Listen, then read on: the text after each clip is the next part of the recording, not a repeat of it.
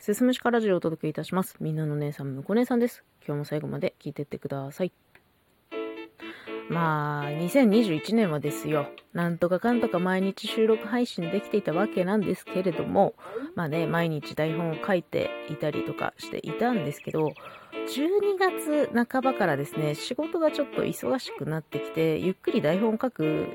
暇が減ってしまって、でもっと言うと、なんだろう、収録のネタ元になるもののインプットがなかなかできなくなってきてたんですよね。いや、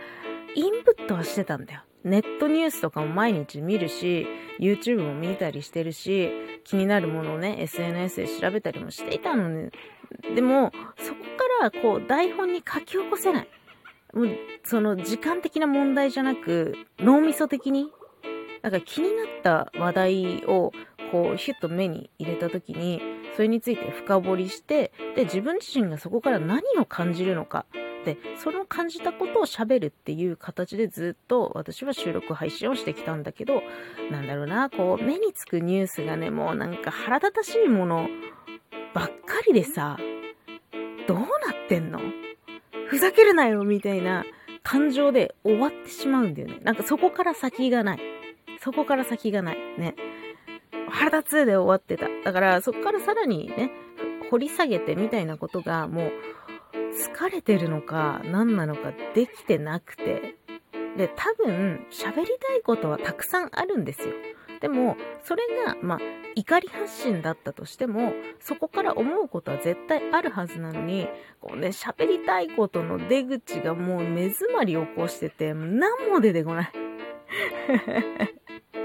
で、まあ、その結果ね、ネタ切れっていうことをネタにして今回の収録を撮っているんですよ。いやね、やっぱね、こういうことってあるよね。もうね、いつでもどんな時でも話すことあるよって状態で、なかなかね、